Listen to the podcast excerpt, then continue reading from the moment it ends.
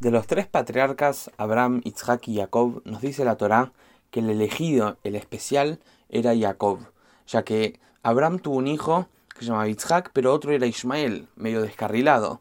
Lo mismo con Isaac. Isaac tenía a Jacob y tenía otro descarrilado que era Isab. Jacob era el único que todos sus hijos estaban en el camino de la Torá y del judaísmo. Pero algo interesante es que esta para allá comienza contándonos que los últimos y mejores 17 años de Jacob fue en la tierra de Egipto. Es sabido que Egipto, y más en la época, era el lugar más bajo hablando espiritualmente. ¿Y cómo puede ser que Jacob, el patriarca más espiritual, más elevado, tenga sus mejores 17 años en Egipto? Obviamente esto no es porque Jacob perdió su conexión con Dios, sino al contrario. Terminando la semana pasada, nos cuenta en la para allá que Jacob, antes de ir a Egipto, nos contó que pidió a uno de sus hijos, Judá, que vaya a establecer lugares de estudio de judaísmo para poder él ir a Egipto con toda la conexión. O sea que, que, que no es lo mismo tener una conexión con Dios espiritual estando en Israel, en un lugar donde no hay prácticamente conexión con lo mundano a que estando en Egipto. Y ahí en Egipto, en lo mundano, en lo terrenal, ahí uno genera una conexión con Dios. Esa es la magia, esa es la maravilla. Por eso los mejores 17 años de Jacob fueron en Egipto. Jacob está en sus últimos momentos de su vida y tiene un pedido muy importante que hacerle a Yosef, que es que lo entierren en Hebrón junto con Abraham, Isaac y Sara, Rivka, y Lea.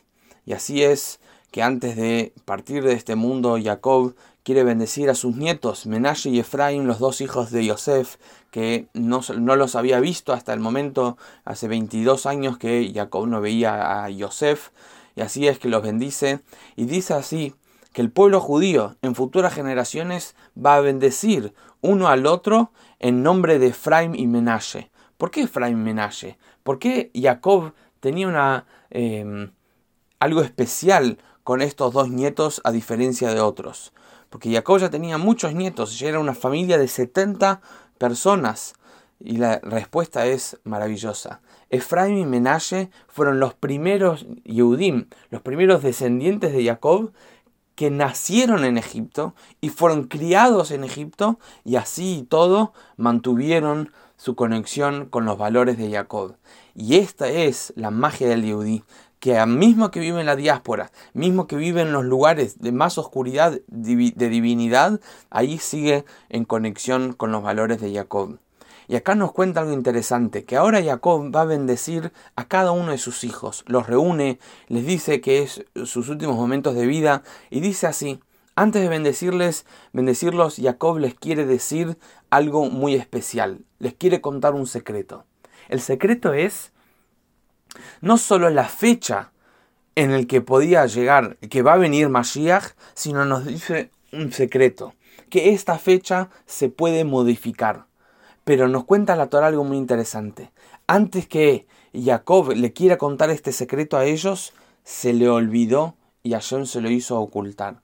¿Por qué se lo hizo olvidar? ¿Y por qué se lo quiso revelar? Se lo quiso revelar porque si ellos realmente supieran la fuerza de cada mitzvah y cada acción que ellos tienen y el impacto que esto puede generar para cambiar el destino y cambiar la fecha de cuándo puede venir Mashiach, esto es algo que les va a cambiar la vida por completo. Pero Hashem nos quiso que ellos sepan esta gran herramienta. ¿Por qué? Porque quería que venga Mashiach y que se adelante la fecha de Mashiach por nuestros esfuerzos. Si hubiésemos sabido, era como un regalo de arriba. Y Hashem quería que esto sea algo de esfuerzo para cada uno de nosotros. Y así es que Jacob bendice a cada uno de sus hijos, asignándole a cada uno un rol y dándoles una bendición. Y cuando Jacob finalmente deja este mundo, todos los ministros del faraón y los grandes ancianos y líderes de Egipto dejan Egipto y acompañan a Yosef y a sus hermanos a la tierra de Israel, donde allí es que enterraron a Jacob en Hebrón. Yosef enseguida les vuelve a aclarar que no tengan miedo, no, les voy a hacer nada, no porque ahora falleció eh, nuestro padre, significa que ahora yo los voy a castigar porque ustedes me vendieron, sino al contrario, y les dice, tengo un pedido para hacerles que cuando yo fallezca no me entierren en Egipto. Y así es que los hermanos le hacen la promesa y Yosef fallece. Pero por algún motivo los hermanos no fueron enseguida a enterrarlo, sino que ellos se quedaron con el cuerpo de Yosef por dos, más de 200 años mientras que ellos estuvieron esclavizados en Egipto. Y nos dice algo muy fuerte acá la Torah, que el hecho que ellos tenían el cuerpo de Yosef, esto era lo que les daba esperanza a ellos que finalmente algún día iban a salir de esta esclavitud. Y por más que estaban en lo más bajo, ellos tenían la certeza que ya que Yosef nos pidió y nuestros ancestros, las doce tribus, le prometieron que no iba a ser enterrado en Egipto, finalmente iban a salir de ahí, iban a ir directo a la tierra de Israel. Y con esta para allá terminamos de leer el primer libro de la Torá, Bereshit, y esto nos da una fuerza, ya que terminamos el primer libro de poder terminar los próximos cuatro, Shabbat Shalom, Hazak, Hazak, Benit Hazek.